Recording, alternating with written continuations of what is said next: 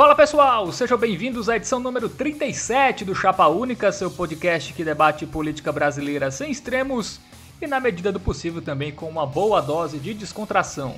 Aqui, na nossa bancada virtual, meus companheiros de sempre, começo cumprimentando ele, Matheus Melo. E aí, Melo, como vai, cara? Tudo tranquilo nessa interminável quarentena? Cara, essa semana eu descobri que analgésico não é feito de farinha. Eu tô tendo uma dor no dente recorrente essa semana e eu todo dia tomava analgésico, aí eles acabaram não não dei conta de comprar outro e foi quase impossível dormir, cara. Então, analgésico não é feito de farinha, eles realmente funcionam. Muito bem, cara. Tá melhor já, né? Não, não. Daqui a pouco ela volta. Pô, cara. Enfim, melhor. Eu vou virar tipo Dr. House, cara. Tipo, não sei se tu assistiu o Dr. House, ele era viciado em Vicodin, que é tipo um analgésico também, sim, sabe? Sim. Eu tô vendo isso acontecer comigo, porque eu realmente todo dia tô tomando analgésico. Boa sorte aí no seu novo vício, né, cara? Vício é bom às vezes também. Muito obrigado, sua empatia foi comovente. bom, quem também tá aqui com a gente, Lucas Palhano. E Palhano, TCC tá andando? É, cara, essa semana eu tirei pra dar uma relaxada, porque eu tava muito apressado com esse negócio do TCC, considerando que eu só vou acabar no próximo ano de qualquer forma, porque a, a, eu não vou participar dessa desse período suplementar, enfim, não tem pra que ter tanta pressa não, mas tá, tá andando, tá andando. É, fora isso, é, quanto à questão da gaita, eu percebi que eu sou realmente muito ruim, mas eu continuo tentando. E... Quem mandou ser fumante? Pois é, cara. é, também não tô, não tô fazendo isso, né, agora na quarentena. Então, acho que dava pra balancear. Mas, é, no geral, é isso. Não tá acontecendo nada mais na minha vida, não. Não tô com dor de dente, pelo menos. Então, tô no bem. Segundo. É verdade, é verdade. E, e eu nem sou fumante, a vida é muito injusta. Segundo o doutor Drauzio Varela, um, um cigarro demora um, um ano pro seu corpo se recuperar, falhando. Caramba. Tá Aqui então, também tem informação. Acho que eu vou demorar uns 400 anos pra. Mas, Palhano, tua rotina tá sendo aquela. Tu estuda um dia, né? Aí tira uma folga de duas semanas. Mais ou menos Exatamente. assim. Na verdade é bem o contrário, mas pode dizer que é isso aí. Pra não parecer que eu sou um nerd.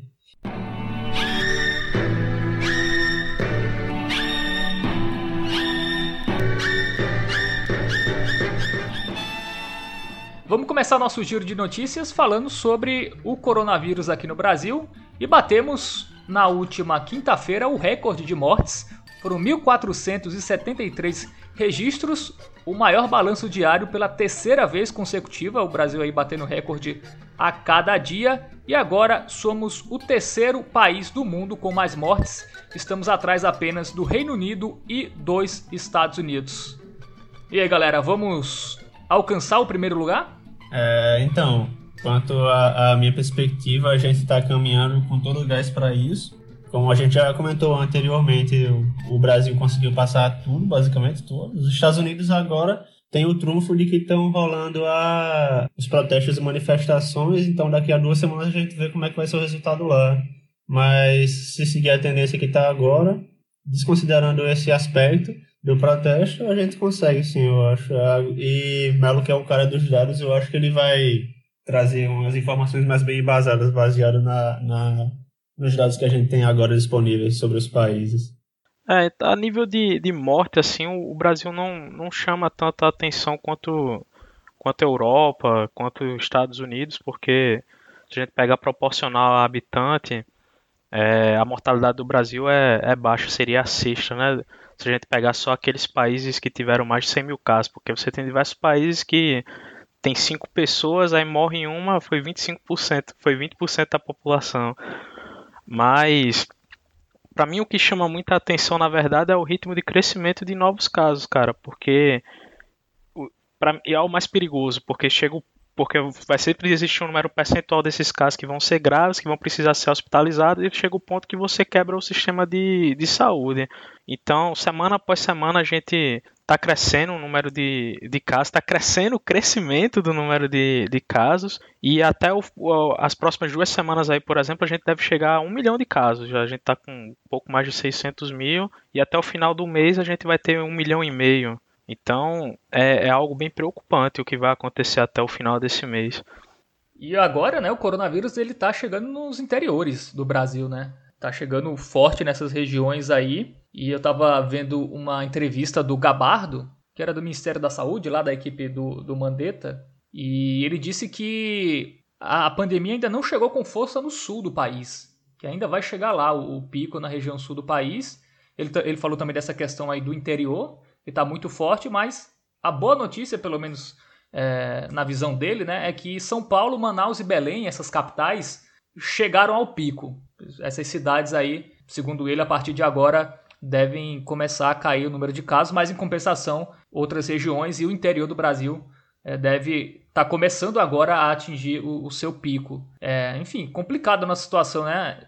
Tá tão complicado, cara, que até o Trump, né, hoje é, citou o Brasil como um mau exemplo, né? O Brasil e a Suécia. Curiosamente, a Suécia é o país que os bolsonaristas utilizam como um bom exemplo, porque eles é, abriram, né? Não fizeram uma quarentena rígida, mas assim, a gente está a passos largos de chegar perto desse ranking. Assim, os Estados Unidos eu acho que talvez a gente nem passe, porque a gente tem muita subnotificação, mas o Reino Unido, sem dúvida, a gente aí nos próximos dias, acho que na próxima semana já, a gente já deve passar o Reino Unido, que tem quase 40 mil, né? O Reino Unido, o Brasil já tem 33 mil, 34 mil.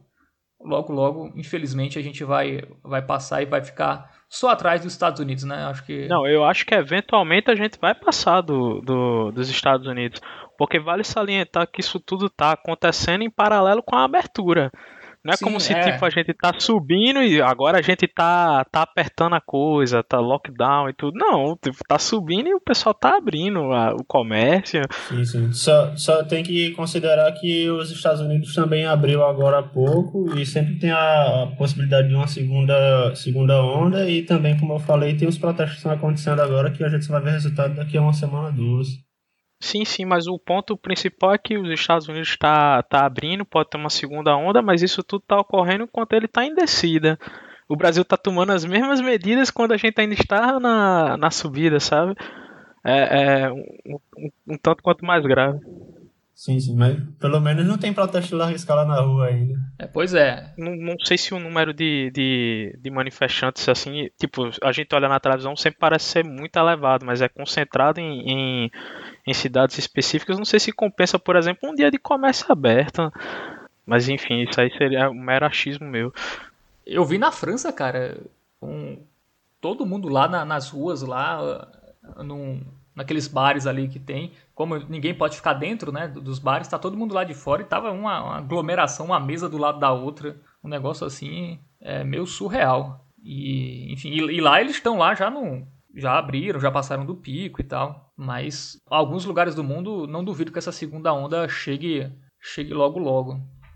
Mas realmente, Brasil, a gente tá nessa de tá no pico e abrir as coisas, né? É um negócio surreal. A gente vê times falando em voltar a treinar, em voltar a campeonato, assim, é um negócio meio de outro mundo. A gente esperou tá o pico pra gente flexibilizar, né? E, e praticamente todos os governadores agora já estão com planos de flexibilização e tal. E também é uma pressão popular, né? Enfim, quanto mais o tempo passa, mais as pessoas também vão vão se agoniar de ficar em casa, de precisar sair. E é incógnita, né? A gente não sabe até, até quando vai. Cada dia aumenta, a gente já está chegando próximo à, média de quase 1.500 mortes por dia. Daqui para a próxima semana a gente vai ter essa média. E aí? E parece que nada comove as pessoas, ninguém está muito preocupado em continuar a quarentena rígida. Muita gente também precisa sair e tá tudo errado, cara. Tá tudo errado aqui. Vou nem falar muito aqui, senão vou, vou chorar aqui no, no programa. Uma coisa que eu acho que pode talvez mudar a visão na próxima até o final do mês assim é porque se a gente chegar a um milhão e meio de casos até o final do mês, vai ser uma meio que quase que uma pessoa por prédio, uma pessoa por quarteirão do tendo tido Covid, sabe? Vai tá chegando cada vez mais próximo do, do nosso cotidiano isso. É, mas já tá, né? E a gente vê o inverso. Quanto mais tem, mais é, a gente não vê uma preocupação maior, assim. Pelo menos eu não, não vejo, sabe? A preocupação estava até muito maior no início da quarentena do que agora. Então, é difícil, cara. Acho que é porque é normal que as pessoas acabem se, se adaptando às novas condições e tentem normalizar, pô. Tipo, Quando sim, tá no começo, sim, é. você vê mil mortes é algo chocante, mas quando você já tá numa realidade onde tem 10 mil mortes, você pensa, tipo, tá, é, acontece. Enfim. É, naturaliza, né? Você, é, vamos ter que se adaptar com isso aí, a vida é Exato. é essa. Aí você acaba, tipo, é, perdendo aquele peso que você tinha do choque quando você acaba de ver aquela realidade, sabe? Quando você naturaliza, tipo, é só mais um dia, pô. Bola pra frente. Porque, porque a gente. É, porque a gente teve a Europa, né? A gente viu a Europa antes, viu tudo aquilo ali. Aí quando chegou aqui na nossa situação, a gente, ah, tudo bem, é, é meio isso mesmo. Sem falar das, das guerras de narrativa, né? É, o Brasil é um dos poucos países onde. Talvez seja o único país onde o coronavírus é, tem lado político, né? Então, tudo isso afeta para ter essa divisão aí é, dos que, entre aspas, torcem para o vírus e os que, que não torcem para o vírus. Torcem para o vírus. É, tem essa aí, a esquerda torce para o vírus. ah, o argumento é esse, mas enfim. Vamos para nossa próxima pauta aqui. Bom, uma notícia que pode ser boa, né, dependendo dos resultados, é que a vacina de Oxford contra o Covid será testada em São Paulo e no Rio de Janeiro. Vão ter 2 mil voluntários vacinados durante três semanas e o acompanhamento dos participantes será feito durante um ano para avaliar os resultados da imunização contra o coronavírus. E aí, vocês estão por dentro aí dessa vacina, galera? Será que é uma esperança mesmo? É, então, pelo que eu estava dando uma olhada nesse assunto, é, aparentemente são é, diversas é, vacinas sendo testadas simultaneamente no mundo todo e as que estão mais avançadas na fase de teste são seis, se eu não me engano, sendo essa de Oxford uma delas. Aí, no caso, elas estão na fase 3 de testes, né, que é teste amplo com o teste duplo cego para avaliar, comparando o efeito de placebo e o efeito da vacina. E, se eu não me engano, também vai ser realizada na, em pessoas que estejam na linha de frente do combate, ou seja, tipo, pessoas relacionadas com a área da saúde, porque elas se expõem muito a, ao, ao Covid, né? ao risco de infecção. E se você, por exemplo, é, pegasse pessoas que ficam em casa, não teria como você saber se houve uma maior ou menor probabilidade delas pegarem, porque elas podem simplesmente ter sido eficientes em, em não, não contrair a doença. Então, é, o pessoal do teste vai pegar pessoas que são relacionadas com a área da saúde, e o Brasil também foi selecionado é, para os testes, é, porque justamente pelo que a gente veio falando antes, a condição do Brasil não era favorável, né? Então é um bom lugar para você é, fazer o teste também, a, se eu não me engano, a taxa de mortalidade entre os membros da área de saúde, né? Os trabalhadores da área de saúde também é muito grande no Brasil. Então, são fatores que contribuem para que o, o, Brasil tenha sido é, selecionado como um dos locais para se fazer o teste. Se eu não me engano, a Inglaterra também vai ser realizado, vão ser realizados esses testes, né? Enfim, é de Oxford e tal. Mas é isso. O que parece vir de bom disso é que, se obviamente a vacina der certo, o Brasil, por ter, enfim, estado na vanguarda enquanto é, na parte de ajuda a realizar o teste para verificação da eficácia, teria um, um certa vantagem também na hora de conseguir é, ter acesso a essas vacinas. Mas acho que é mais ou menos isso. E é, Belo? Suas considerações. Cara, se a solução for uma vacina, é uma bela notícia para quem é alemão, né? A gente tá fudido. Porque, como. Eu não sei se tu reparou no, no texto que tu falou, essas pessoas vão ser monitoradas por um ano. Daqui a um é. ano eu não quero nem imaginar como é que o Brasil vai vai estar. Tá. Então, se você você que é de um país organizado, da quarentena funcionou, parabéns, você vai em breve se livrar desse problema. O brasileiro não sei como vai ser não, cara. É, pois é, bem, bem pensado, viu? É, daqui a um ano que a gente vai ter realmente é, o resultado, né, da eficácia ou não, pelo menos um ano. Um ano no Brasil, cara, do jeito que a gente está, a gente não tem muito o que a gente não tem como esperar muito, né? E o Brasil já tinha ficado de fora, né, de uma ação mundial para acelerar as pesquisas sobre vacina, uma, uma ação da OMS que 40 países né, se reuniram e tal. E o Brasil ficou de fora, como os Estados Unidos ficou de fora, né? Dessa ação global que tem França, tem Alemanha, é, Japão, Espanha, Reino Unido.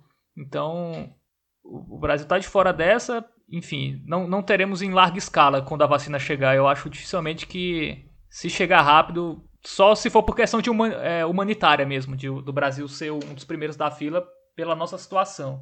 Mas se for depender de, de competência de, de governo, coisas do tipo, a gente vai ficar realmente lá para trás. Mas assim, é, a questão de demorar um ano já iria demorar um ano de qualquer forma, sabe? Então a questão animadora não, não é que a gente vai ter a vacina daqui a um mês, mas é que quanto antes a gente começa esse terceiro, essa terceira fase de teste em humanos de larga escala, antes a gente consegue, né? Então assim, iria demorar um ano de qualquer forma. Se a gente começar agora, vai demorar um ano, mas se a gente começar próximo ano, vai demorar um ano também. Então, enfim, começando agora, é, encurta o tempo, querendo ou não. Então, essa é a parte animadora. Não que a gente já vai ter a vacina, mas que a gente, enfim, correndo para começar os testes, a gente acaba antes também. É, cara, porque se a gente dobra por mês o número de, de casos confirmados, isso dá até o fim do ano mais de 60 milhões de, de pessoas contaminadas, sabe? Tipo, isso não, uhum. não é a solução para o Brasil. Tem que ser feito outra coisa, sabe? Porque Acho que é meio que a consenso que não existe uma solução que não seja a vacina. A, a quarentena, por exemplo, é um paliativo para conseguir segurar a quantidade de pessoas que são infectadas até que haja vacina. Não tem muito o que fazer. Ou então, por exemplo, aumentar o número de leitos, que também não iria resultar em, em uma, uma, redução de, de infecção, mas ia é, desafogar o sistema de saúde. Ou então melhorar, o, encontrar uma forma de conseguir tratar os sintomas que no caso seria, por exemplo, a parada respiratória, né? que aí o tempo de, de duração de, um, de estadia de uma pessoa no leito de uma UTI reduziria e aí daria para ter um ciclo maior, é, menor no caso, mais pessoas utilizando esse mesmo leito. É, mas não tem muito mais o que se fazer além disso, para parar a doença realmente tipo, só com imunização, pelo que eu sei. É, mas eu espero que no Brasil uma hora pare, né, pô? Se ficar do, dobrar até um, um, ano. Não, então, sempre vai ter um. um... é impossível crescer para sempre porque só tem 200 milhões de pessoas também. É, tem o efeito manada, né? Que depois de um certo ponto, é, as pessoas que pegam a doença acabam se imunizando. Pode ser é, de forma perpétua, né? Ou pode ser num prazo específico, às vezes um ano, que nem a gripe, por exemplo. Dura normalmente um ano, que é o tempo de haver uma mutação também e a gente pegar uma nova versão, entre aspas é, talvez aconteça isso com o Covid, mas o, como, mesmo assim como o sistema, é, o sistema imune do, da gente já vai estar acostumado, enfim, as pessoas, algumas pessoas já pegaram, essas pessoas que já pegaram provavelmente vão ter uma resposta bem melhor. É, se elas estão imunizadas, as pessoas, por exemplo, são, geram certos bolsões, sabe, de pessoas não imunizadas, que, enfim, as pessoas que já estão imunizadas não pegam a doença e não passam para as que, que ainda não foram imunizadas. Então, essa questão do rebanho também funciona. Só que a ideia da, era que se evitasse a perda de vidas de forma desnecessária, né? Então, a, a ideia original era que a gente conseguisse conter o avanço, tanto para desafogar o, o, o, número de leitos ocupados, né? Sistema de saúde, quanto para conseguir evitar que as pessoas morram até que a vacina saia para a gente conseguir imunizar as pessoas, sabe? Bom, e o deputado do PSL, deputado estadual do PSL de São Paulo, Douglas Garcia, criou uma lista com informações pessoais de manifestantes antifascistas e esse documento foi vazado. Ele tinha pedido, né, na última segunda-feira, para os seus seguidores enviarem dados de manifestantes que fazem parte de movimentos denominados antifascistas que no último domingo estiveram na Avenida Paulista para protestar contra o presidente Jair Bolsonaro.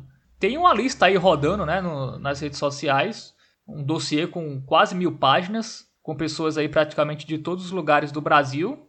Enfim, cara, é meio surreal, né, isso aí. Quem tá nessa lista realmente tem que estar tá preocupado? Vocês acham que isso pode ser usado realmente ou é mais para para assustar. Cara, o Trump falou, né, que, que antifascista era era terrorista. Eu acho que esse deputado aí ele achou que o presidente do, do Brasil era o Trump e, e aí sa, saiu colhendo essa, essa lixa. E o pior é que se você for olhar, não, não tem nada a ver com, a, com as manifestações, sabe? Porque tem gente daqui na, na lista, acho que tem umas, umas 8, 10 pessoas e eram os motivos mais diversos, assim, tipo, alguém é, é, feminista, vai pra lixa, tá ligado? É, é, esse, é, esse é o critério do, do cara. Eu acho que isso aí é muito perigoso, porque não sei se tu chegou a reparar, Fábio, às vezes chegava a conter até o endereço da, da pessoa. Então isso pode ser sim usado para constranger as pessoas e quem sabe até provocar alguma espécie de agressão moral até mesmo física. É, dessa lista aí eu, eu não conhecia, mas eu tinha um círculo em comum de amigos com duas pessoas que estavam nessa lista, elas já desativaram as redes sociais, por exemplo. A gente não tem o Trump, né? Mas a gente tem o Bolsonaro, que eu acho que deve, que com certeza é um cara que deve apoiar atitudes como essa. E realmente é perigoso, né? Porque isso é um, é um embrião para algo realmente perigoso. Ou essas pessoas serem perseguidas, né? Não, não que seja perseguida pelo governo em si, mas pelos apoiadores, né? Do, do presidente e do governo. Então, realmente é, é, perigoso. Sim, sim. E pode, se, se a moda pegar, né? Tem que levar em consideração também que, que não pelo governo nas condições atuais, né? Mas nunca se sabe o futuro. Isso, é. é. é mas assim, sim. isso daí é bem, é bem aquela ideia de inquisitória, sabe? Tipo, não importa se, se são questões absurdas, sabe? Tipo, normalmente em, em grupos extremos, é, quem discorda é inimigo. Que, e, tipo, não precisa discordar da pauta completa, se discorda de um ponto é inimigo, tá ligado? Então, tipo, feminismo, aí o feminismo normalmente ele se associa. Tem o feminismo liberal, mas também tem o feminismo socialista. É, enfim, aí normalmente é, o que tem mais proporção aqui no Brasil, pelo menos, é o socialista. Então, eles são de esquerda e quem é de esquerda é antifascista, quem é antifascista é inimigo. Então, tipo, são associações que, enfim, às vezes é, chegam a esses extremos. É que nem, por exemplo, a caça às bruxas, sabe? Tipo, ah, a pessoa fez um chá com uma planta, e aí ela é uma bruxa.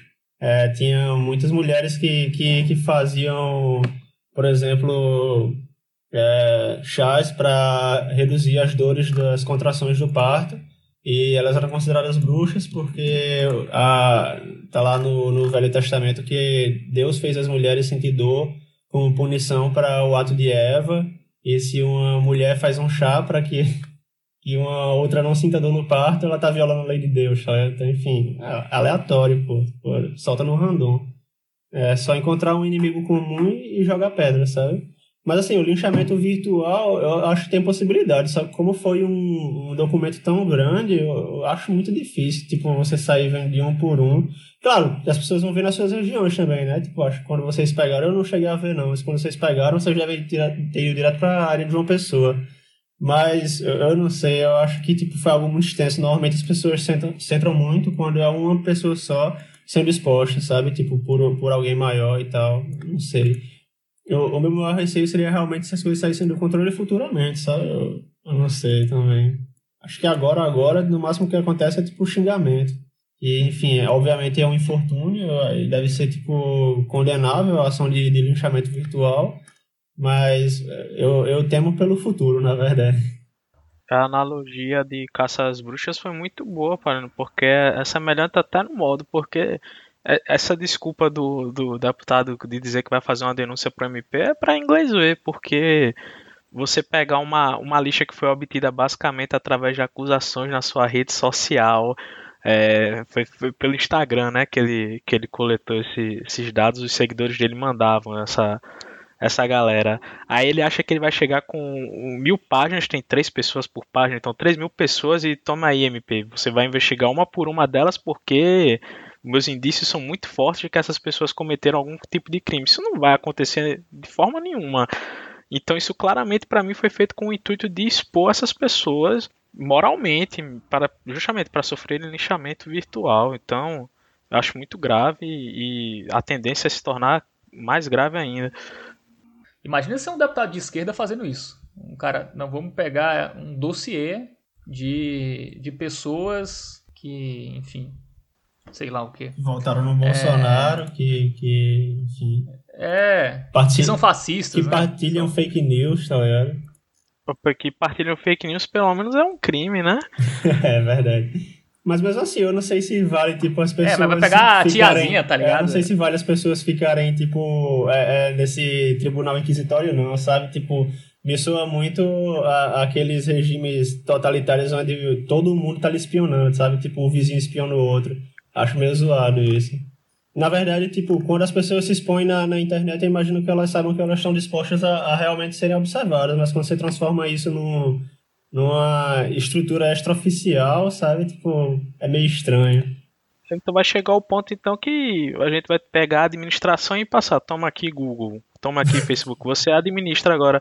Porque, tipo, eu, eu entendo o que você está falando, faz, faz total sentido, mas também é a mesma coisa de, de, estar falando, ó, o governo não tem como controlar a ação das pessoas, a gente criou essa lei, só que com essa lei aí todo mundo iria preso. Porque todo mundo faz isso eventualmente. Nós não temos como controlar, estamos à mercê do, do, dos interesses corporativos desse, desses grandes grupos. É basicamente isso.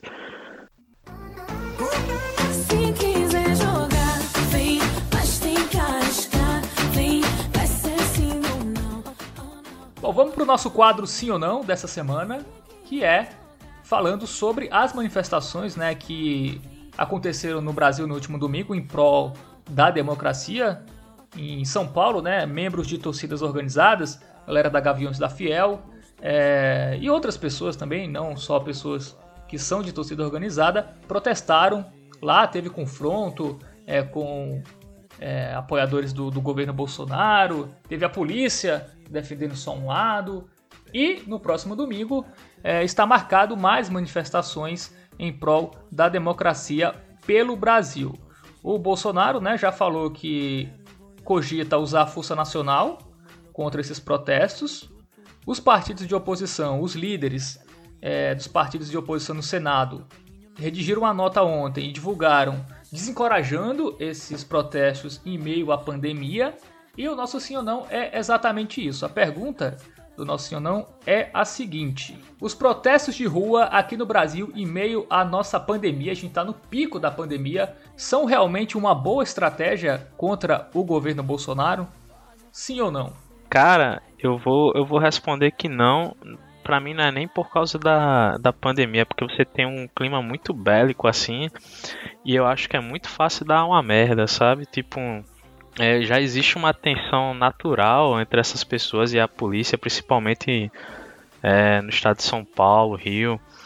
E eu fico pensando, basta ter um cara, uma pessoa violenta assim, uma pessoa que, sei lá, joga uma pedra em algum canto pra, pra aquilo virar um. quase que uma batalha campal, sabe? Eu tenho muito esse medo, assim, ainda mais com, com o que você comentou do Bolsonaro usar a Força Nacional para conter. Eu não sei, eu acho que pode terminar pior do que. Pode vir mais coisa ruim do que coisa boa disso tudo. Mas aí, se você me perguntar o que é que a gente pode fazer, eu também não sei te responder, cara. Parece muito, muito sem saída. Eu não acho que seja uma boa estratégia é, essa de, de ir para as ruas, porque, principalmente pelo que o Melo falou, sabe? Eu tirei muito dessa, dessa essa conclusão a partir de um vídeo que eu assisti do Pirula, uma live que ele fez, de aproximadamente 50 minutos, em que ele fala sobre justamente esse contexto que a gente está no Brasil agora, de ter que se mobilizar, mas não ter como se mobilizar, ou enfim, até ter como se mobilizar, mas não saber se essa é a melhor forma de se mobilizar, sabe? Então, ele não deixou, ele não, não deu nenhuma conclusão, ele disse que ele está com muito medo da situação, ele disse que parece muito com o que ele sentiu em 2013, é, é um acirramento político, sabe, que pode ter desdobramentos futuros de longo prazo que, enfim, sejam bem desagradáveis, mas eu, eu vou muito também pelo lado de Melo, na verdade. Tipo, é, é, na verdade, pelos dois, né? Tipo, a, a gente tava, por exemplo, a gente tava falando muito sobre ficar em casa e tudo mais. E, querendo ou não, como vocês falaram antes, aqui é uma questão muito pautada em política, sabe? Então, por exemplo, a esquerda preponderantemente falava sobre ficar em casa e a direita queria sair, aparentemente. Eu queria que saíssem trabalho e economia. Então, se a esquerda vai e sai, a direita pode apontar e dizer, ó, tá vendo? É, quando era a, a, direita, vocês queriam que a gente não saísse. Quando é a esquerda, pode sair, aí tá tudo bonito e tal. Mas só de menos, na verdade. É, é só, eles vão ver como uma questão de hipocrisia, mas enfim. Aí vai da, da perspectiva de cada um de quais são os custos a se pagar pelo que se deve ser feito, pelo correto, né? A minha questão maior é que Melo falou mesmo, que eu acho que na verdade talvez seja o que Bolsonaro quer, sabe? Um pretexto para conseguir é, é, aumentar o poder. Porque quando começa um, um conflito, mesmo que a, a, as manifestações fossem pacíficas, é, não é difícil você, por exemplo, colocar pessoas infiltradas, sabe? Você começa um quebra-pau e pega muito mal, cara, para o movimento, sabe? Mesmo seja um movimento para democracia pacífico, é, as pessoas vão ver o pessoal se quebrando na rua e vão pensar, foi por causa de alguém desse movimento, mesmo que seja alguém infiltrado, como falei antes. Então eu acho que é tipo só uma questão de, de, de dar uma fagulha que pode ser o que Bolsonaro quer para que comece a pegar fogo, que nem Nero, sabe? Para incriminar a, a, os inimigos dele. Então talvez eu acho que isso possa acabar fazendo o Bolsonaro crescer mais. Para falar aqui o que eu acho que deveria ser feito, é, é, o que a gente já vinha falando antes, por exemplo, sobre a questão do que, do que o Bolsonaro é, tem perdido popularidade, por exemplo. O Melo já, já mencionou anteriormente sobre a questão do que o PT deveria fazer, que é nada. Eu acho que essa estratégia deveria funcionar, sabe? Tipo, eu acho que o Bolsonaro tem a competência de conseguir se derrubar sozinho. E, eu acho que ele não ia ganhar mais força. Pelo contrário, se ele continuasse fazendo merda, ele ia perder, sabe? Mas se você começa a querer bater nele, as pessoas vão pensar, tipo, pô, estão querendo bater nele, então ele deve ser alguma coisa boa, sabe? Eu, eu não sei. Porque tem aquele negócio, somos 70%, a gente podia ser 80% também, sabe? Daqui pra frente. É, eu, eu acho que daria para ir desgastando cada vez mais, apesar de ser um processo lento. Mas eu acho que essa tentativa de polarizar pode dar muito problema. Tipo, assim como a gente já tinha falado antes do PT querer polarizar com o Bolsonaro na, na campanha eleitoral e ele perdeu, sabe? Então, tipo, acho que isso pode acontecer de novo. Pode vir outra derrota, na verdade. Só que dessa vez uma derrota na rua, em manifestação. Não só complementando, às vezes o, o, o, nada realmente é a melhor opção, sabe? Principalmente quando você tá lidando com um cara como o Bolsonaro, que, que é um cara que pratica muito autossabotagem, porque vamos parar para pensar que os governadores, por exemplo, Dória, Witzel, vários governadores se colocaram de frente contra o Bolsonaro, sabe? Isso foi ruim no longo prazo, porque agora vai começar a aparecer negócio de superfaturamento em cima de, da compra de respiradores, problema no pagamento na construção dos hospitais de campanha, e isso tudo vai servir de argumento, tipo, tá vendo quem tá contra mim são essas pessoas. E aí o cara, o cidadão comum fica balançado vendo é, sendo gasto mais dinheiro com respirador do que com e tendo pessoas morrendo. No final ele vai até mesmo conseguir jogar as mortes do Covid em cima do, dos governadores. Então é, é, é, é muito difícil você saber exatamente como se portar com o Bolsonaro, porque nas reviravoltas da, da política brasileira, ele parece acabar levando vantagem em tudo. Verdade, eu tô, eu tô meio com vocês nessa também. É difícil essa pergunta, mas eu acho que ele tem mais a ganhar, porque tudo que ele quer é um pretexto, né, para colocar força na rua, colocar militares ou coisa do tipo, e isso pode descambar para algo que a gente não, imagina. Porque os protestos eles podem iniciar até de forma pacífica, mas sempre tem uma tensão entre, entre esses grupos e policiais. Então, se tiver uma reação da polícia, essas pessoas também vão reagir. E aí, para a narrativa de quem começou, né? Ainda mais no Brasil, pra gente saber quem começou ou, ou não a, a violência, obviamente vai sobrar para o lado mais fraco e a população, na média, não, não quer, nesse momento do país, que a gente tenha conflitos, né? É, violentos, né? Então é bem capaz mesmo do Bolsonaro crescer, a, a, o eleitor médio, o, o, cidadão médio, apoiar essa, essa polícia na rua, esses militares na rua, essa força nacional na rua para conter isso. Mas só que a gente sabe que o interesse não seria só conter isso, né? É, com o Bolsonaro nessa situação. Poderia servir até de um, de um laboratório para o próprio governo é, essas manifestações. Por isso que eu acho que realmente não deve acontecer como os partidos é, de oposição, praticamente todos também desencorajam essas manifestações. O PT abriu dissidência, né? O PT ontem assinou essa, essa nota aí desencorajando, mas hoje já abriu dissidência, né? Quem quiser vai, quem não quiser não vai. É, então, é, realmente é preocupante. Eu acho que não é hora disso, cara. Eu, eu entendo que é difícil mesmo você ficar em casa e, e, ver as notícias aí que, que estão acontecendo e ver lá nos Estados Unidos o que dá uma inspiração, né, para as coisas aqui no Brasil, mas não dá, cara. Ainda mais nesse momento de, de pandemia, sinceramente, assim. É, não tem muito o que fazer. Em São Paulo vai ter, domingo, vai ter dois protestos. O pró-Bolsonaro e esse pró-democracia. É, e, e, a gente já sabe que não vai dar coisa boa, né? É, se fosse um protesto só, né? Mas aí um lado vai pro, é, provocar o outro. E aí a polícia a gente sabe de que lado fica, ainda mais a polícia paulista. Então, eu, eu acho que que realmente não é uma boa estratégia. Mas entendo também quem quer ir. É complicado, assim. Eu sei que é uma, que é uma estratégia ruim, mas quem tem a coragem de ir lá, de lutar por aquilo também, eu não consigo nem criticar, sabe? Eu não consigo.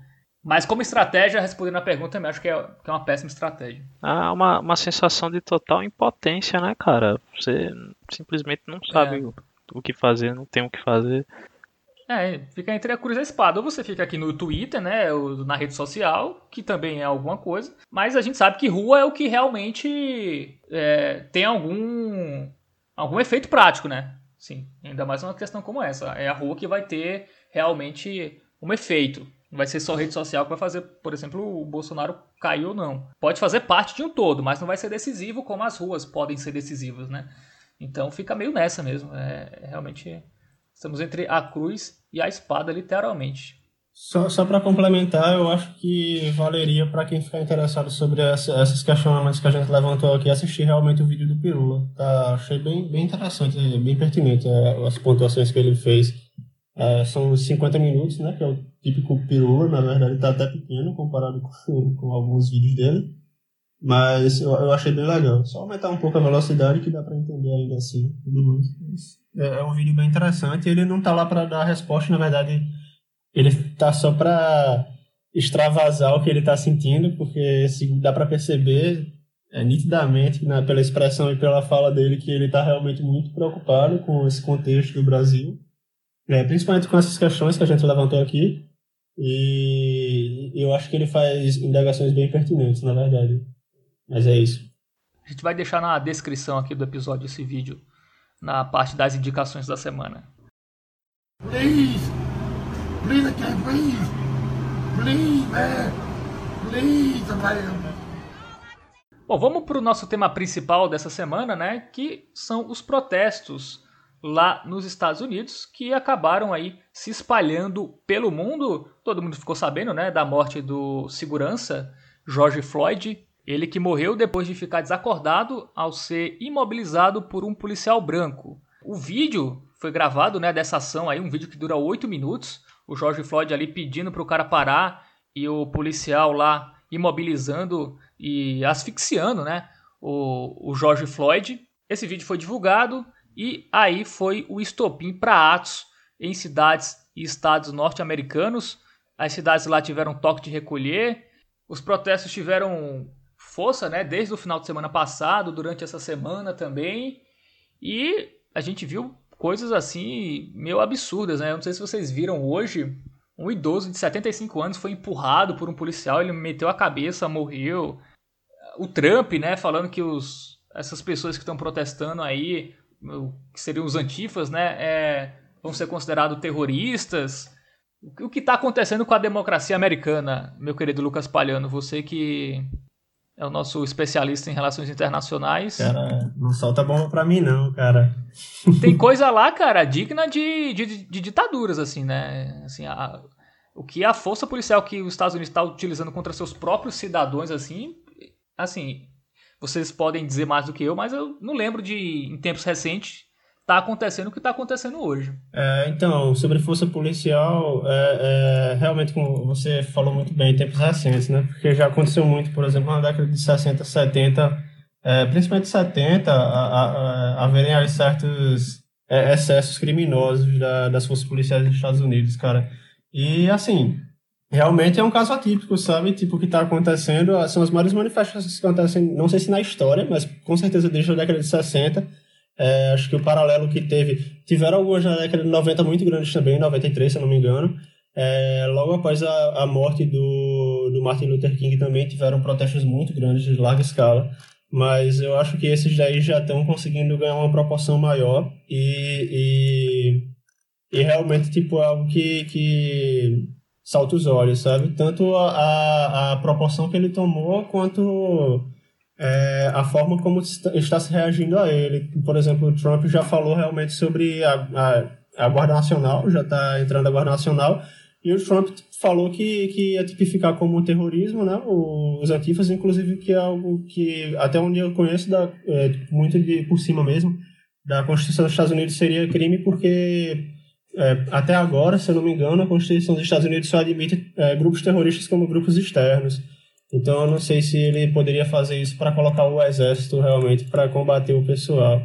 Mas uma coisa que eu queria ressaltar sobre o posicionamento do Trump é uma coisa que eu não sabia, na verdade, mas que eu, eu vim a conhecer essa semana porque é o seguinte: eu, como vocês sabem, eu estudo as questões de China e Hong Kong, né?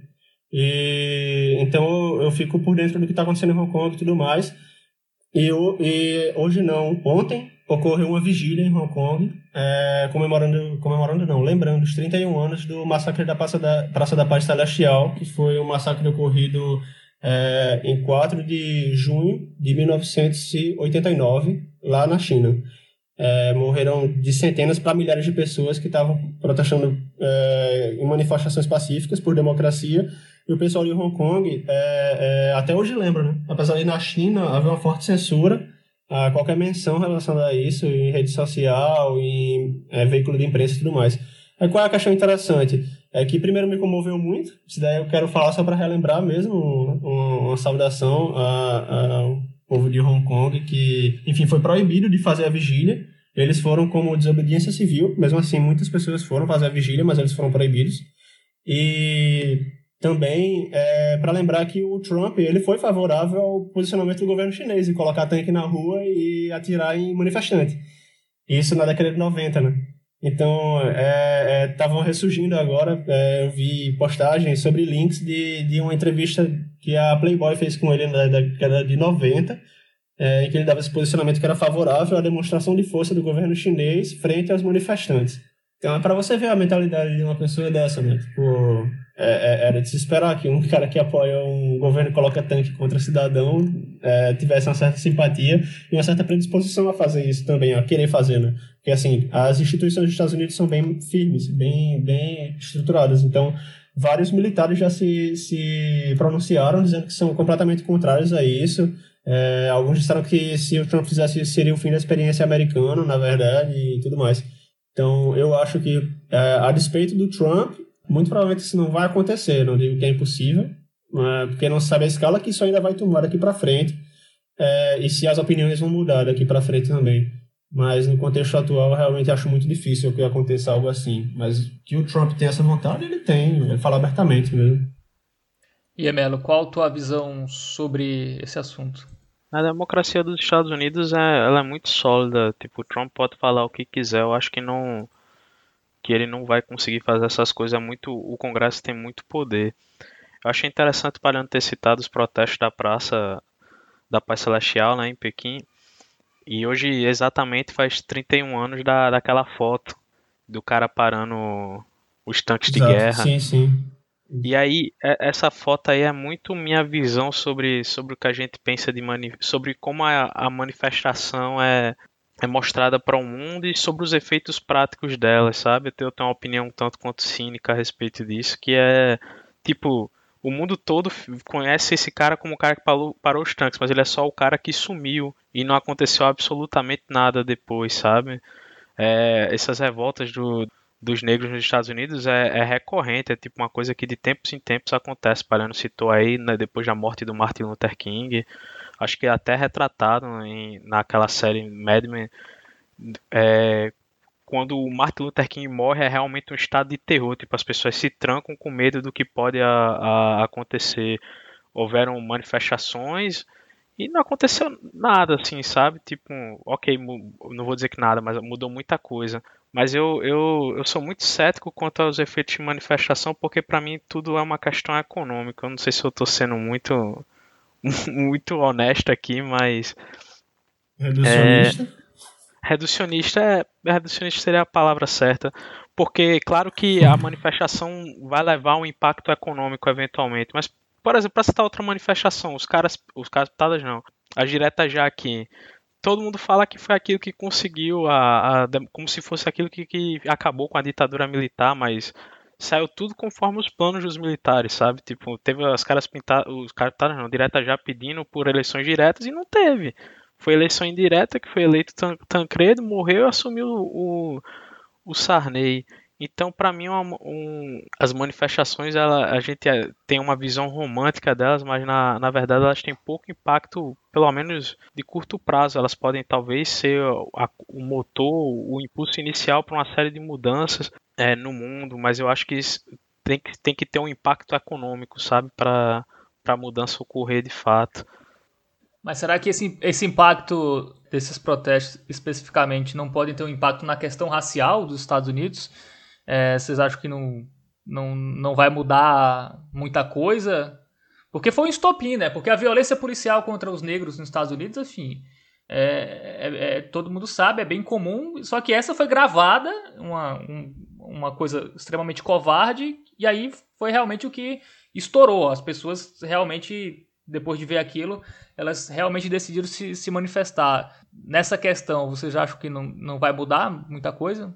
Eu acho que deixa as pautas mais claras, mais transparentes, sabe? Tipo, é, é uma problemática que, como Melo falou, vem se desenvolvendo há muito tempo nos Estados Unidos, na cena política, e, e enfim, faz todo sentido que isso venha sendo sempre pautado, mas eu, eu acho que um dos fatores que fez com que as coisas não avançassem tanto é que era muito fácil esquecer, sabe? Tipo, acontece uma manifestação de grande escala e, enfim, depois de um tempo todo mundo esquece porque não tem como manter esse debate aceso, sabe? Acho que é, com a capacidade de troca de informação atual, é, mesmo que a manifestação em si não dê em nada, a repercussão que ela causa talvez seja mais fácil de ser, ser lembrada, ser comentada, ser difundida, sabe? Então talvez eu acho que tenha um, um, um impacto, pelo menos das pessoas se posicionarem a favor ou contra porque antes era muito tipo, local teve isso, a mídia cobria isso, quem assistiu à mídia é, é, vai saber sobre, mas mesmo assim não é algo que é tão direto. A gente tendo a visão, por, por exemplo, de, de primeira perspectiva sobre. É, a gente assistiu a morte do George Floyd. A gente tendo a visão de uma pessoa que está dentro da manifestação, enfim, eu já, já assisti vários vídeos, alguns muito bonitos, outros extremamente trágicos, na verdade, que são uma coisa que eu quero pontuar também posteriormente.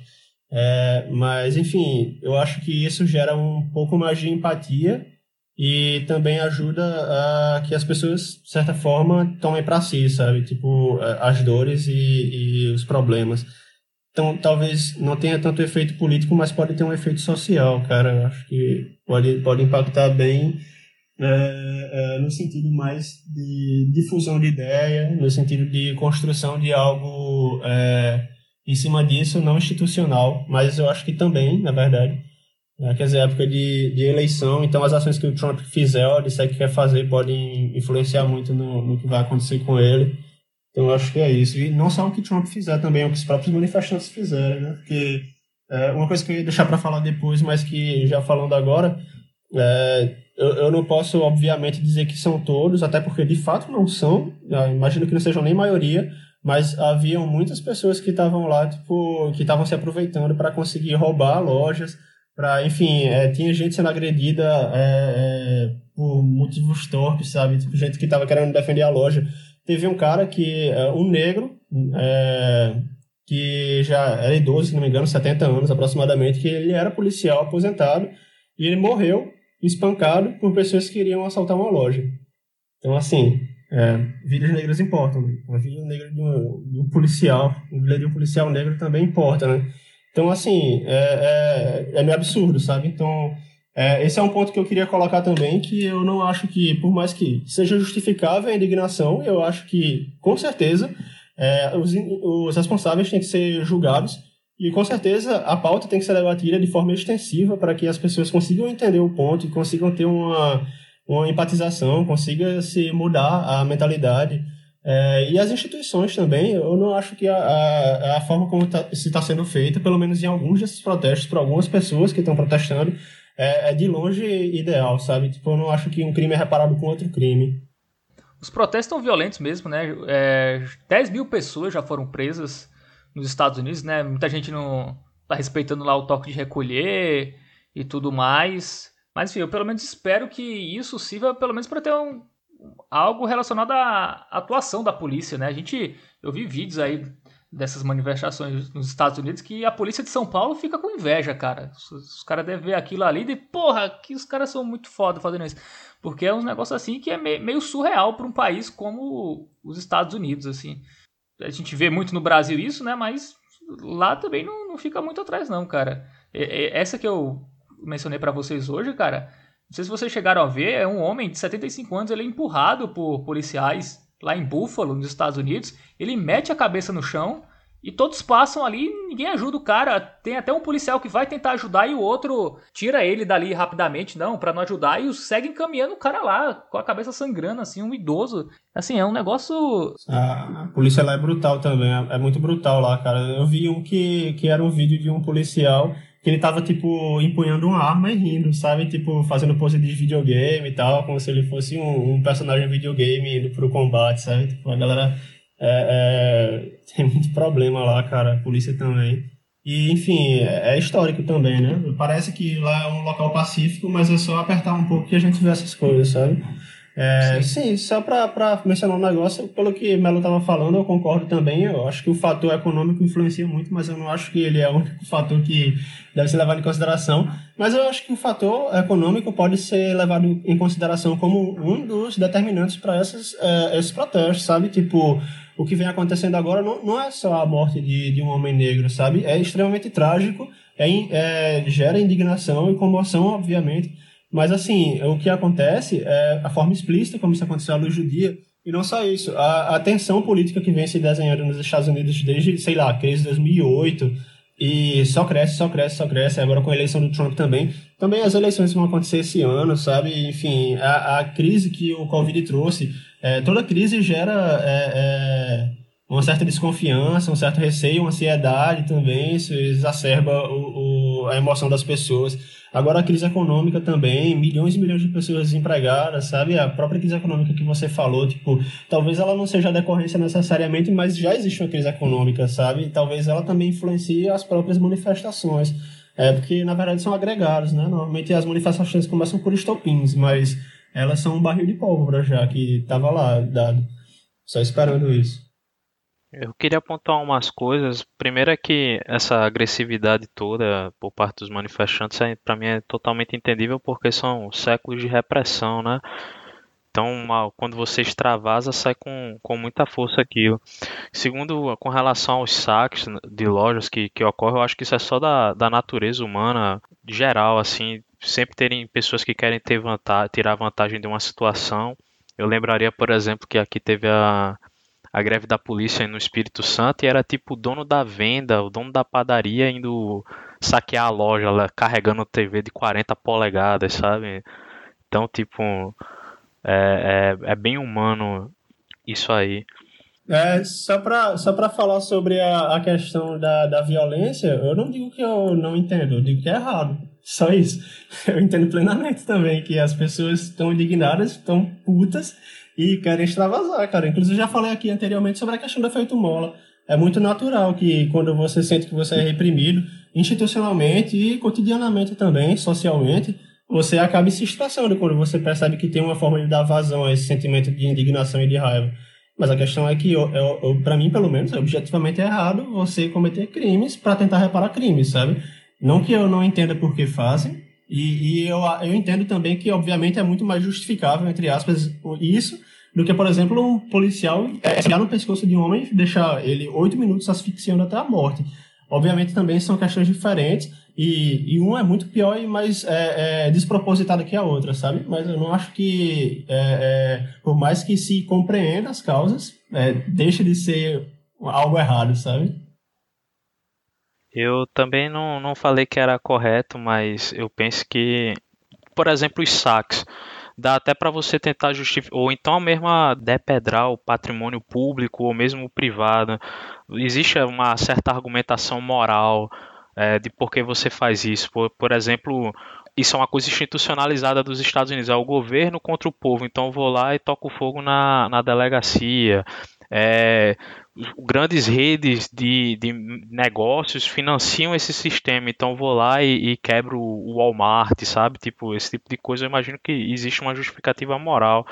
Também não estou dizendo que é correto, mas é uma situação muito complicada porque é, se a gente pegar o decorrer da história, você tem um conjunto de regras que é o que, pessoa, que as pessoas consideram corretas e meio que para você é, ir para um novo sistema de regras você tem que ter uma ruptura violenta eu acho que nunca aconteceu na, na, na história da humanidade uma transição suave de um, de um, de um estado, é, digamos que existiam muitas injustiças para outro melhor ou pior, seja lá o que for, mas que essa transição tenha sido suave. Até a implantação da democracia foi, foi muito violenta, por exemplo, cabeças rolando na Inglaterra, cabeças rolando na França.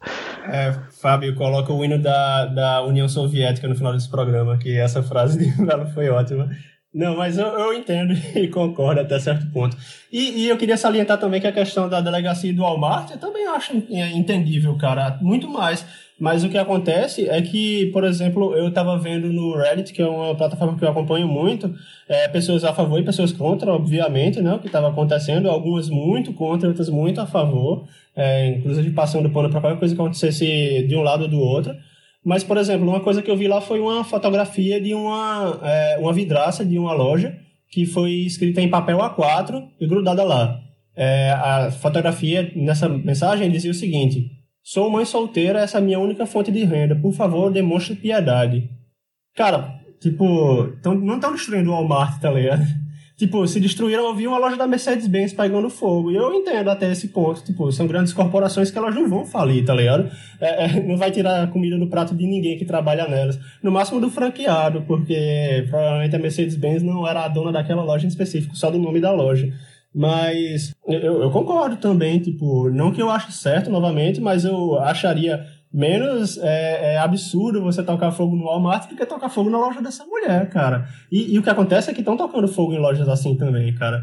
Teve um cara que ele, ele tava comentando lá, lá no, nos postagens do Reddit que ele falou que, obviamente, sempre fica a, a critério da gente saber se é ou se não é verdade e interpretar como sendo ou não sendo, mas não acho que seja absurdo que isso possa ter acontecido, que ele se dizia é, descendente de asiáticos, se não me engano chinês, ele disse que a loja da mãe dele foi destruída, roubada, enfim, saqueada, e, e ele estava indignado, obviamente, dizendo: vocês são a favor de minoria, eu sou a minoria.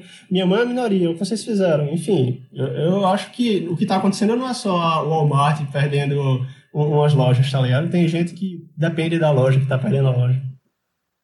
Sim, mas então, eu citei dois, dois fatores, né? Eu estava falando sobre uma argumentação moral para alguns casos, mas antes eu tinha citado de pessoas que se aproveitam do, Não, sim, do sim. movimento, citei a, uhum.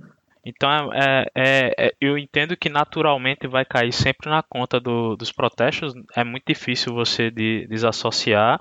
É muito difícil até para a imprensa divulgar isso de maneira desassociada, quanto mais para o cidadão comum pensar nisso. Mas, é, enfim, por você pegar, por exemplo, as lideranças e um outro problema da manifestação que eu acho que talvez não vai ser a tendência das manifestações aqui para o futuro é que elas não têm uma liderança muito clara, né? Mas as lideranças em geral elas não têm um discurso que tipo vão lá quebrem a, a, as lojas de fulano, cicrano, sabe? Mas é, é uma coisa muito caótica, muito difícil de você de você controlar. É, mas tivemos a volta do Anonymous também, né? Sim, sim, verdade. também teve isso. É, mas aí com, complementando o que eu me referia com se fosse eu, se eu fosse o líder de uma, de uma manifestação, para mim o, tudo é gira em torno da economia, como, como eu citei. Então, por exemplo, para citar o que aconteceu recentemente, tem esse movimento Sleeping Giants. Não sei se vocês já ouviram falar. Já, já. Que é basicamente Sim. falar para a Intel, ó, a Google está colocando é, propaganda do teu computador no site de que divulga fake news. Aí a Intel vai lá e pede para a Google tirar. E aí afetou aquele jornal da cidade, acho que é esse que tem o que tem os colunistas lá, que as fotos deles são de banco de dados de imagem, sabe? É. Eu acho que isso aí é, é, tem um efeito de provocar uma mudança muito mais significativo do que você ir para as ruas, porque é muito fluido, é, é líquido para ficar no termo clichê. Por exemplo, eu acho que eu já citei nesse programa aqui que um dia de notícias no The New York Times é, é, é uma vida toda do século XIX, sabe? Então, é, essa morte desse George Floyd foi, uma, foi um estopim, foi uma coisa que minha mãe ligou para mim para me contar a respeito. Minha mãe é sempre o meu critério de pessoa comum, assim, quando é, comove a ela é porque foi uma coisa muito que se, se espalhou bastante. Mas é o tipo de coisa que daqui a um mês todo mundo já esqueceu. Então, tipo, tem essas manifestações e tem é, o efeito mola é tanto para justificar que tu citou para tanto para justificar a ocorrência das manifestações, mas também para justificar o fim delas, né? Porque vai ficando muito violento e com o tempo perde perde apoio popular e elas elas se cessam. Então meio que eu, eu enxergo a gente tem uma mentalidade muito do século XX de manifestações nas ruas e a gente não, não enxerga o potencial que a gente tem, que é essas empresas, elas colhem dados da gente, elas sabem como a gente se porta, por que a gente não usa isso ao nosso favor? Promove boicotes de empresas que, que financiam coisas que a gente considera ruim. Eu acho que isso tem, no longuíssimo prazo, tem um efeito muito mais benéfico do que as manifestações clássicas que a gente se habituou a fazer. É, mas nessa questão não é mais, não é assim, uma empresa específica, né? Na questão do, do George Floyd. É, e eu acho também que a questão da, do protesto, realmente, eles vão, em algum momento eles vão parar, mas eu acho que se ele trouxer uma mudança, mínima que seja, é, na, na relação do, dos policiais é, com negros, enfim, obviamente não vai ser isso que vai mudar tudo, mas se o cara, o cara pensar duas vezes antes de, de agir ou mudar o modus operandi da polícia, se consiga lá de cima, né, o cara lá que manda na polícia, se começar a se preocupar com isso, eu acho que já, já vale a pena ter essa transformação. Realmente, um, uma ruptura para outra coisa completamente diferente é, leva tempo, assim, mas eu acho que, que é algo que, que contribui, assim. Eu acho que nesse caso não tinha o que fazer, assim, do, do George Floyd especificamente. Pô, tu, tu assistiu é, aquela os... série, Fábio? É, como é que é? American History, Crime History. Que era do, do crime lá do jogador de futebol americano. Sim, sim. Pronto, tem imagens reais lá mostrando, por exemplo, que, que tipo, ó, foi usado como pauta justamente essa violência institucional da, da polícia contra os negros, que foi meio que o que liberou ele de um crime que claramente ele tinha cometido. Isso chegou até o Clinton comentar, tipo, levantou o problema chegou até a, a, cúpula dos Estados Unidos a presidência é, olhou para aquilo e não foi resolvido entendeu? Então se naquela época que você tinha um presidente mais favorável não foi resolvido eu não, eu não sei como é que agora isso ajudaria a resolver. Eu sou um, um tanto quanto cético a, a, a respeito disso. Mas por o, o... É, eu acho que resolver resolver dificilmente mas eu acho que é uma construção assim de anos que em algum momento pode resolver. Talvez não resolva, mas eu acho que é o que as pessoas têm, assim. Ficar sem fazer nada é, é difícil. Pode realmente não, não, dar muita, não dar muito resultado prático. Mas eu acho que, enfim, a tentativa eu acho que, que, que é válida e, e é totalmente enfim, como todo mundo concorda aqui, né, é totalmente justa. É que pós anos 2000, assim, talvez até pós anos 90, eu não sei se tá uma manifestação que teve efeito prático, assim. Talvez só aquelas contra, contra Dilma, mas aquelas ali, claramente o fator econômico foi muito forte. Quem derrubou a Dilma foi, foi a economia, não foram aquelas pessoas na, na rua. De forma que eu acho que é, é um pensamento. Ah, teve na Líbia lá, né? Então, a Líbia, o pronto, o, a Primavera Árabe, como ficou chamado, acho que é até um bom exemplo, porque é, é uma realidade muito menos líquida que a nossa. É, são pessoas com acesso a uma quantidade de informação muito menor que a gente tem. Então, tipo, as coisas duram mais tempo, sabe? É diferente do dinamismo que a gente vive. Então, nesse, nesses regimes, por exemplo, uma coisa dessa acontece na Coreia do Norte, eu acho que sim, tem potencial para derrubar o, o, o, governo. Mas dentro do, do mundo ocidental, eu, eu, eu, sou bastante cético sobre a, a possibilidade de promover mudanças Mas, reais. A, às vezes, tipo, tem que ver quais são as pautas, sabe? Tipo, tem, obviamente, gente ali que quer derrubar o governo, ou derrubar Trump, ou até derrubar o governo atual mesmo, as instituições por completo com ruptura completa. Mas tem gente que só quer reforma, pô. Tipo, talvez essa reforma dê pra fazer, cara. Tipo, eu não acho que é impossível haver reformas também. Mas aí qual é a reforma? Porque não tá na legislação de estado nenhum que a polícia pode matar pessoas negras inocentes. Na reforma na, na tá ligado? da Como polícia, é que... pô. Tipo, eu tava vendo que tem cinco pautas, eu não lembro elas decoradas não, mas tem cinco pautas que os movimentos já levantaram como sendo as demandas do, as gerais, mais imediatas. E uma delas é, por exemplo, um, um uma organização para julgar crimes policiais, tá ligado? Tipo, eu, eu, eu sei que existem pautas imediatas, eu não lembro elas decoradas, então perdão por não poder trazer, mas são coisas mais práticas, não é tipo é proibido é, é, cometer crimes contra negros, porque não existe isso. E quer dizer, não existe uma lei que permita que isso aconteça para ser revogado. Mas é tipo haver, por exemplo, instituições que tenham leis mais rígidas ou determinações mais, é, é, é, enfim, claras. Ou, então, é, formas de conseguir se averiguar e se punir as pessoas que cometem esses crimes, sabe? É, eu acho que, que talvez uma, uma, a melhor política para se inibir isso fossem cotas para policiais. Não sei se essa é uma, da, eu acho uma que da, não. das pautas. Eu acho que não, mas eu acho que é uma boa. Concordo porque tipo todas essas coisas que você cria, tipo órgãos para fiscalizar a polícia, isso com o tempo fica muito corporativista, sabe? Sim. Tipo, você tem órgãos que julgam as ações dos médicos, nunca um médico se fode. Você tem órgãos que julgam as ações dos juízes. O que pior que acontece. O Brasil é um belo exemplo disso. Você, o pior que pode acontecer com o juiz é, é ele ser aposentado. E, e você tem um trilhão de órgãos que ficam fiscalizando as ações deles. Então, o corporativismo é muito forte. Eu posso procurar depois, amanhã, amanhã não, a próxima semana eu posso trazer quais são as pautas, porque eu acho que também vai ter mais coisa daqui para frente. Eu compartilho com vocês ou eu compartilho com o público também, se a gente vier tocar esse assunto de novo próxima semana.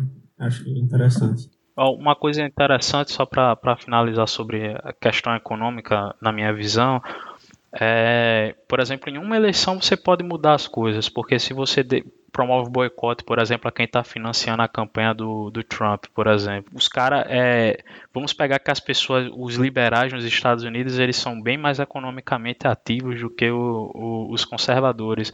Se bem que Trump também conta, por exemplo, com, com a indústria bélica, que também tem, tem essa questão, mas eu acho que já promove um, um impacto, sabe? É, mas é, é um boicote de parte da população, né? Tem outra parte que, que até concorda. Né? Então, não sei, cara, se só isso resolveria. É, mas o Trump, por exemplo, perdeu a eleição na quantidade de votos totais, então é, é, seria significativo. Sim, pode ser, mas assim, sobre. Eu acho que boicote, é, eu acho que é, um, é, um, é uma arma boa, mas eu não sei se só se resolve, porque quem vai boicotar é, é geralmente as pessoas que estão mais engajadas nessas, nessas pautas, e não sei se isso é algo que se perde com o tempo e tal.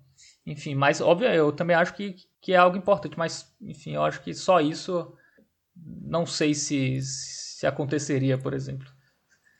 Bom, é isso, galera. Acho que falamos muita coisa já sobre esse assunto. Vamos para as dicas? Quem quer começar aí hoje? Pode ser, já que aparentemente ninguém quer começar. É, a minha dica... Eu nem tinha pensado numa dica, cara. é verdade, é verdade. Ah, então eu vou começar a dar um tempo para você pensar. A minha dica é uma série que eu estou assistindo agora, inclusive eu não acabei ainda, mas pelo menos até agora ela é muito boa, então eu acho que já dá para indicar ela é, com uma certa segurança de que não vai haver muita decepção. É, o nome da série é Califado, é, e ela tá naquela empresa de streaming que eu não vou mencionar o nome, mas que todo mundo sabe qual é. E qual é a história da série é, aproximadamente? Então, é sobre a relação entre pessoas que são árabes e a maioria muçulmana e algumas se situam é, dentro da Síria, no meio do, do, da região dominada pelo Estado Islâmico e outras é, na Europa. Se eu não me engano é Suécia, é porque eu sempre confundo a Suécia com, com a Suíça, mas acho que é a Suécia, tenho quase certeza. É, mas pelo nome mesmo. Mas enfim, é, e aí tem um, um é, a história se pauta em vários é, personagens paralelos.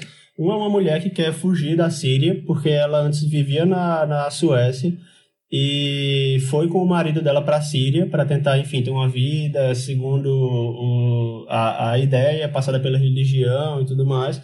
O marido dela faz parte do, de um grupo é, paramilitar, né, que, enfim, é, pro, é, que atua segundo a guerra da Jihad. E, enfim, ela quer sair de lá porque ela vê que a vida dela está ameaçada a qualquer momento, ela pode vir a morrer.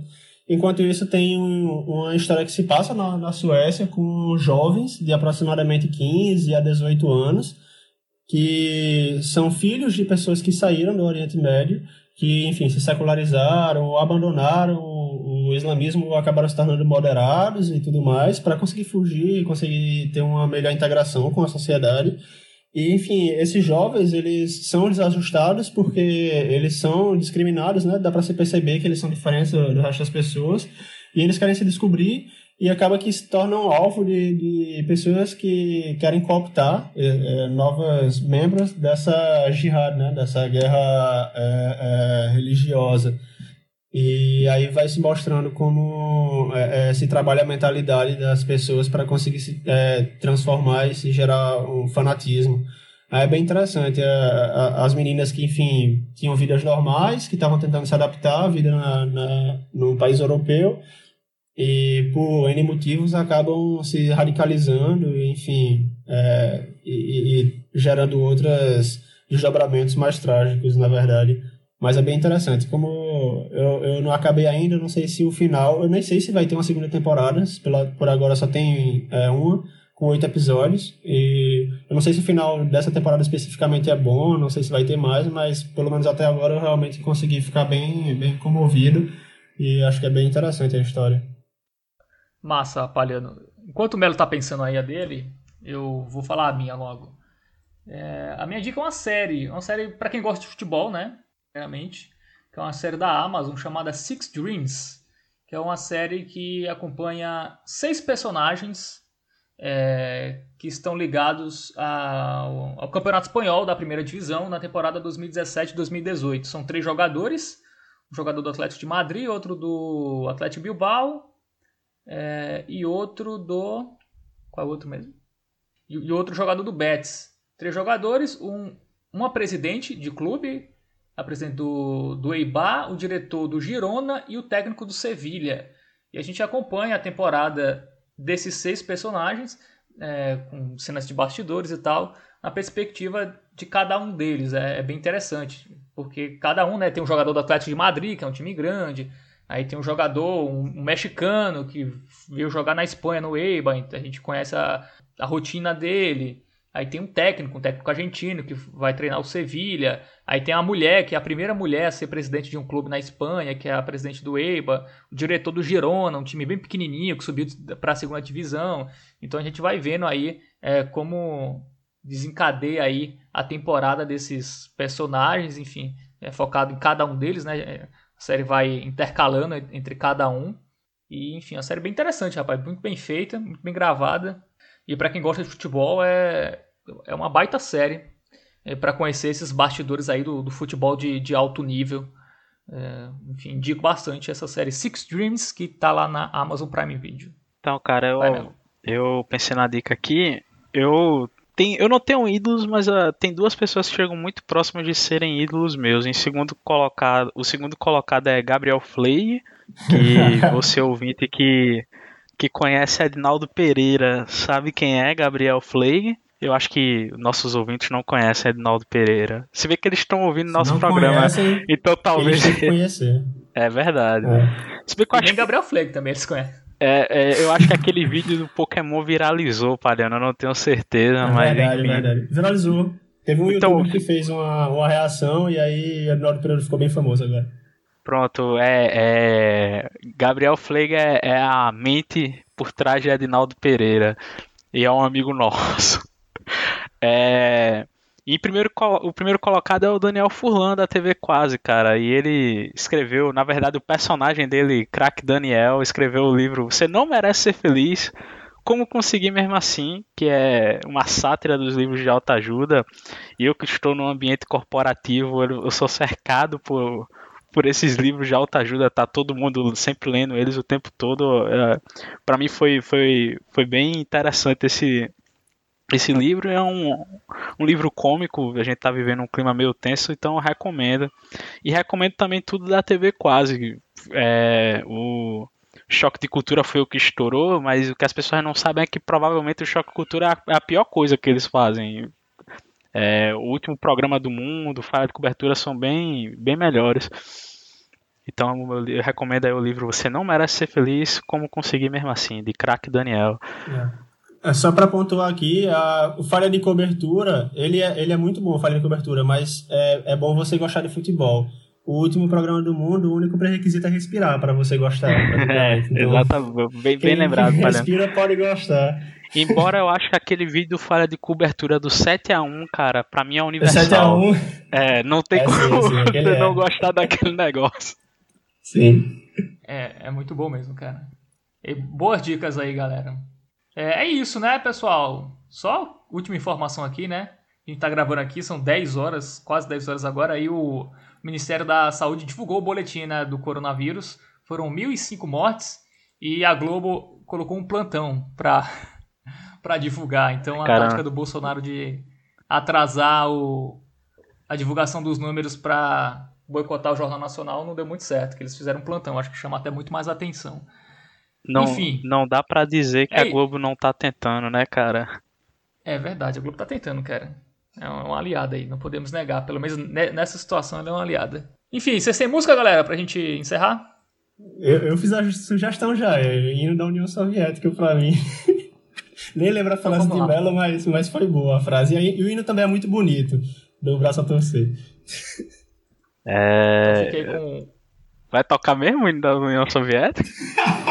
Você tem uma dica melhor? Aí a gente troca. Não, eu jamais teria uma dica melhor que o hino da União Soviética, mas eu, eu ia recomendar, cara, qualquer clássicos do grunge na voz de, de, de seu... Porra, me esqueci o Getúlio, que é um personagem da TV quase. Eu posso te mandar qualquer uma dessas para tu colocar na, no programa. Coloca, coloca a, o hino da União Soviética e depois o seu Getúlio, assim, logo depois. Acho que ficou legal. Então, ninguém chega até esse ponto do programa mesmo, então tanto faz. Pois é, pois é. Mas é isso. Bom, eu vou, vou pensar aqui, vou, vou escolher. Na, na, edição eu decido aí o que o ouvinte vai ouvir. A gente não, não, não vive numa democracia aqui. Você é o nosso Stalin. Você decide tudo. Não, você é o voto de. Não, eu sou só o voto de Minerva, porque empatou, né? Somos três. Sim, sim, falou uma coisa, eu, não, eu posso falar uma terceira, né? Aí pode vou, vou ligar aqui para perguntar a opinião de Bruno Ricardo. Boa. é um bom momento para encerrar. Valeu, galera. Até semana que vem. Até e mais, a gente mudou cara. o Twitter, galera. O Twitter agora é chapa única pod, porque aquele outro Twitter não me devolveu, então eu tive que refazer. Então, se você seguir aquele, siga esse. Tá aí na descrição do, do episódio. É isso, valeu e até semana que vem. Falou.